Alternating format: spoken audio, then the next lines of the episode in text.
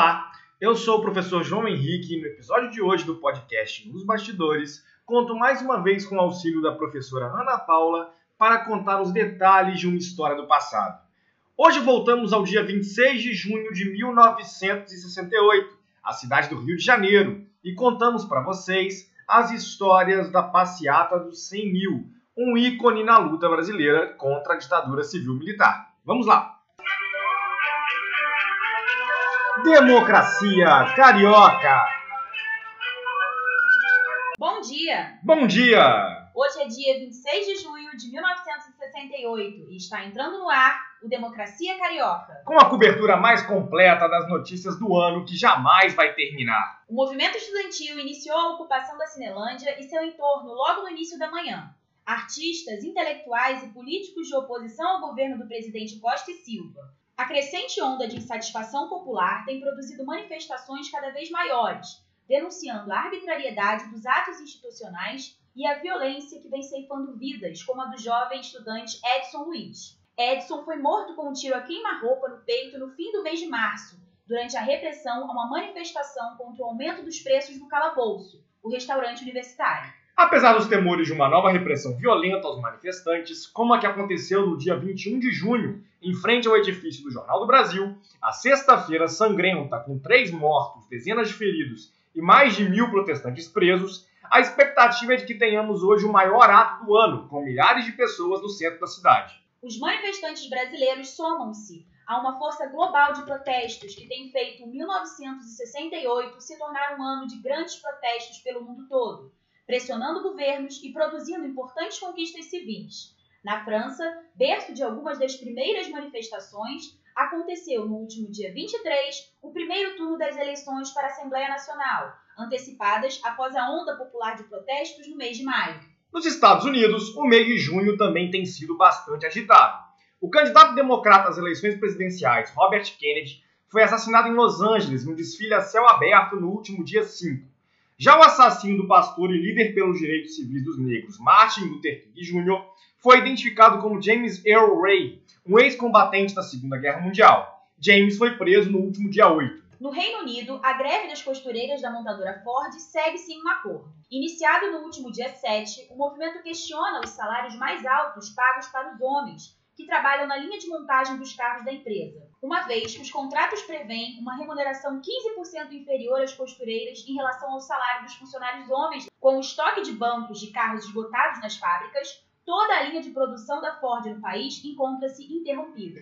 No Japão, uma série de festividades celebra a retomada da ocupação do arquipélago Ogasawara, um conjunto formado por mais de 30 ilhas ao sul de Tóquio, no Oceano Pacífico. O arquipélago, onde fica a conhecida base militar de Iwo Jima, esteve sob o comando da Marinha dos Estados Unidos desde o fim da Segunda Guerra Mundial em 1945. Na Europa socialista, protestos estudantis também marcam o cotidiano do mês de junho. Em Belgrado, capital da Iugoslávia, estudantes da principal universidade do país fizeram um grande protesto no último dia 2, iniciando uma greve com suporte de um conjunto de professores que durou uma semana e também teve repercussão em capitais de outras repúblicas iugoslavas, como as cidades de Sarajevo, Zagreb e Ljubljana. Os protestos iugoslavos reivindicam reformas econômicas e políticas para combater o alto índice de desemprego que tem feito trabalhadores deixarem o país em busca de trabalho. O presidente Joseph Broz Tito fez um pronunciamento televisivo no último dia 9 dizendo que as manifestações são justas e se comprometendo a atender algumas demandas, mas informações dão conta de ações de perseguição, prisões e demissões de estudantes e professores envolvidos nos protestos. Em meio à crise iugoslava, a seleção brasileira de futebol venceu ontem o selecionado da casa por 2 a 0. Gols de Carlos Alberto Torres, em cobrança de pênalti, e do jovem Tostão. O Scratch brasileiro segue viagem para Portugal e enfrenta a equipe local no próximo domingo. A Organização Mundial da Saúde mostra preocupação com o avanço da epidemia de varíola no Brasil. A edição de hoje do jornal A Folha de São Paulo traz um levantamento de dezenas de casos identificados no interior do estado na última semana.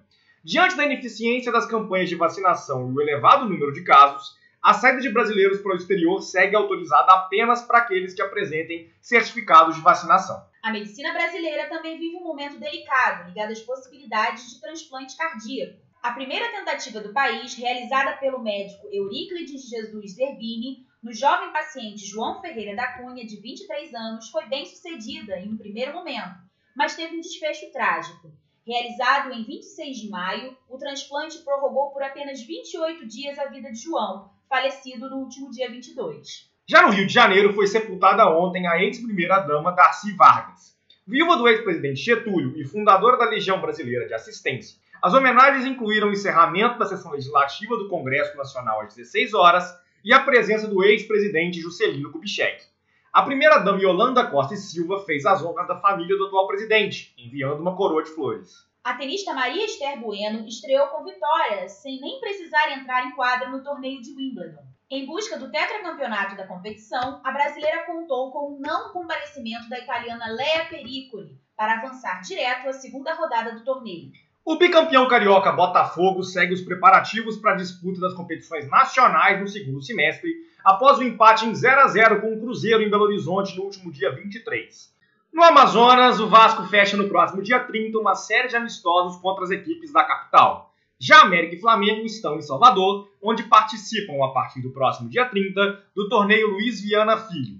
Bahia e Vitória serão os rivais na competição que celebra a reabertura da Fonte Nova. Já na Argentina, o clima é ainda de consternação e tristeza após a tragédia na decisão do último campeonato nacional. No último dia 23, um tumulto generalizado no Portão 12, por onde a torcida do Boca Juniors acessava o Estádio Monumental de Nunes, campo do River Plate, levou à morte de 74 pessoas e mais de 150 feridos. E nos cinemas a expectativa é grande para a chegada ao país do filme O Bebê de Rosemary, do cineasta polonês Roman Polanski.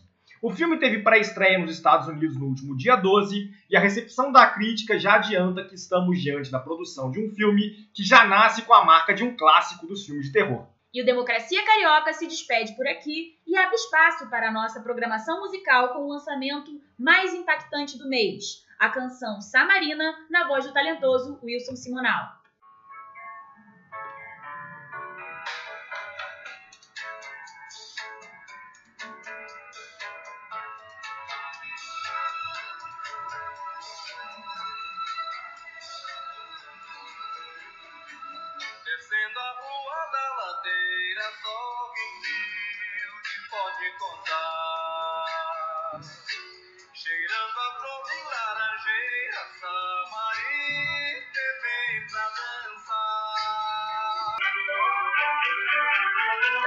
Democracia Carioca! E atenção, interrompemos nossa programação para um link direto com a nossa reportagem com as últimas informações sobre as manifestações que ocorrem no centro da cidade. Tem uma multidão impressionante aqui na Assembleia Legislativa. As autoridades chegam a informar que cerca de 100 mil pessoas estão aqui reunidas protestando. Uma legião de estudantes, artistas e uma série de atos e intervenções acontecendo e mantendo mobilizados os manifestantes. Que tipo de atos estão acontecendo? A marcha teve início na Cinelândia e seguiu em direção à Candelária. Em frente à igreja, a multidão parou para ouvir um jovem chamado Vladimir Palmeira, que se identificou como líder estudantil. Vladimir lembrou a morte do estudante Edson Luiz e foi fortemente aplaudido ao pedir o fim da ditadura militar. Na sequência, os manifestantes seguiram em direção à Assembleia Legislativa e uma faixa com a mensagem Abaixo a ditadura, o povo no poder, esteve à frente da marcha em todo momento. E os conflitos? Temos novos registros de feridos ou mesmo mortos como nos atos anteriores? Dessa vez, ao menos até aqui, nada parecido com a repressão aos atos anteriores foi visto no centro da cidade. Há um forte aparato policial acompanhando cada movimento e atento aos manifestantes, mas parece que as cenas mais dramáticas da última sexta não vão se repetir. As informações que chegam dão conta de que o governo se sentiu pressionado mas analistas especulam que a repressão pode aumentar. Notícias chegam de que um atentado ao quartel-general do 2 Exército em São Paulo, nesta madrugada, vitimou fatalmente um jovem militar chamado Mário Cozel Filho, e é provável que o governo federal produza medidas mais rígidas de controle como represália. Talvez até mais um ato institucional. Aqui no centro do Rio, já falam desse episódio paulista, mas apontam que os abusos do governo não podem ser justificados a partir das ações dos movimentos de luta armada, uma vez que as pautas estudantis são, na percepção dos manifestantes, inegavelmente legítimas e democráticas. As vozes que se levantam no centro da cidade tem de fato concentrado-se no pedido de libertação de estudantes presos, do fim da censura e da restauração de liberdades, como a realização de eleições livres, especialmente para a presidência da República, suspensas pelos atos institucionais em vigor. Obrigada pelo panorama dos atos em nossa cidade. O presidente Costa Silva comunicou que nos próximos dias receberá lideranças da sociedade civil para debater as reivindicações apresentadas no dia de hoje. Torçamos para que a negociação evolua e, enfim, o nosso país possa encontrar novamente um caminho sem conflitos e democrático para seguir. O plantão da democracia carioca fica por aqui. Até a próxima. Democracia carioca. E foi mais ou menos assim que o Rio de Janeiro presenciou uma das maiores manifestações contra a ditadura civil-militar no país. Amplamente documentada e com uma legião de personalidades conhecidas, a passeata dos 100 mil gerou uma reunião do presidente Costa e Silva com lideranças estudantis, mas todas as pautas foram recusadas pelo governo. Ao longo dos meses seguintes, aliás, a repressão seguiu aumentando. Lideranças da passeata, como Vladimir Palmeira, foram presas, e até o fim do ano, milhares de estudantes e outros manifestantes conheceram o mesmo tratamento. Os protestos, porém, seguiam acontecendo, e no dia 13 de dezembro, Costa e Silva publicou o Ato Institucional número 5, o mais autoritário e restritor documento da ditadura brasileira. E este foi Nos Bastidores, o podcast onde contamos histórias das ciências, das artes visuais e dos grandes marcos da humanidade que ficaram escondidos por trás dos palcos. E não se esqueça, na próxima segunda você tem um encontro marcado com a professora Vivian e o mundo das artes visuais.